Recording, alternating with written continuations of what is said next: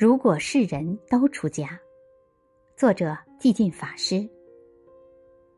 一个对佛教有兴趣的女教师对法师说：“如果世人都像您一样出家，人类还能延续吗？”好像没有听到这个问题，法师平和而关切的问道：“你的小孩多大？是男孩还是女孩？”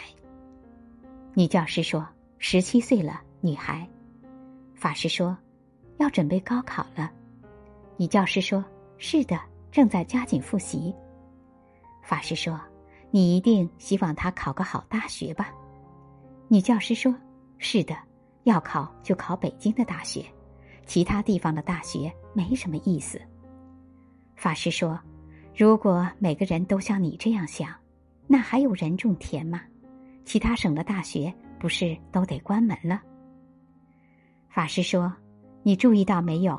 你已经回答了自己的问题。”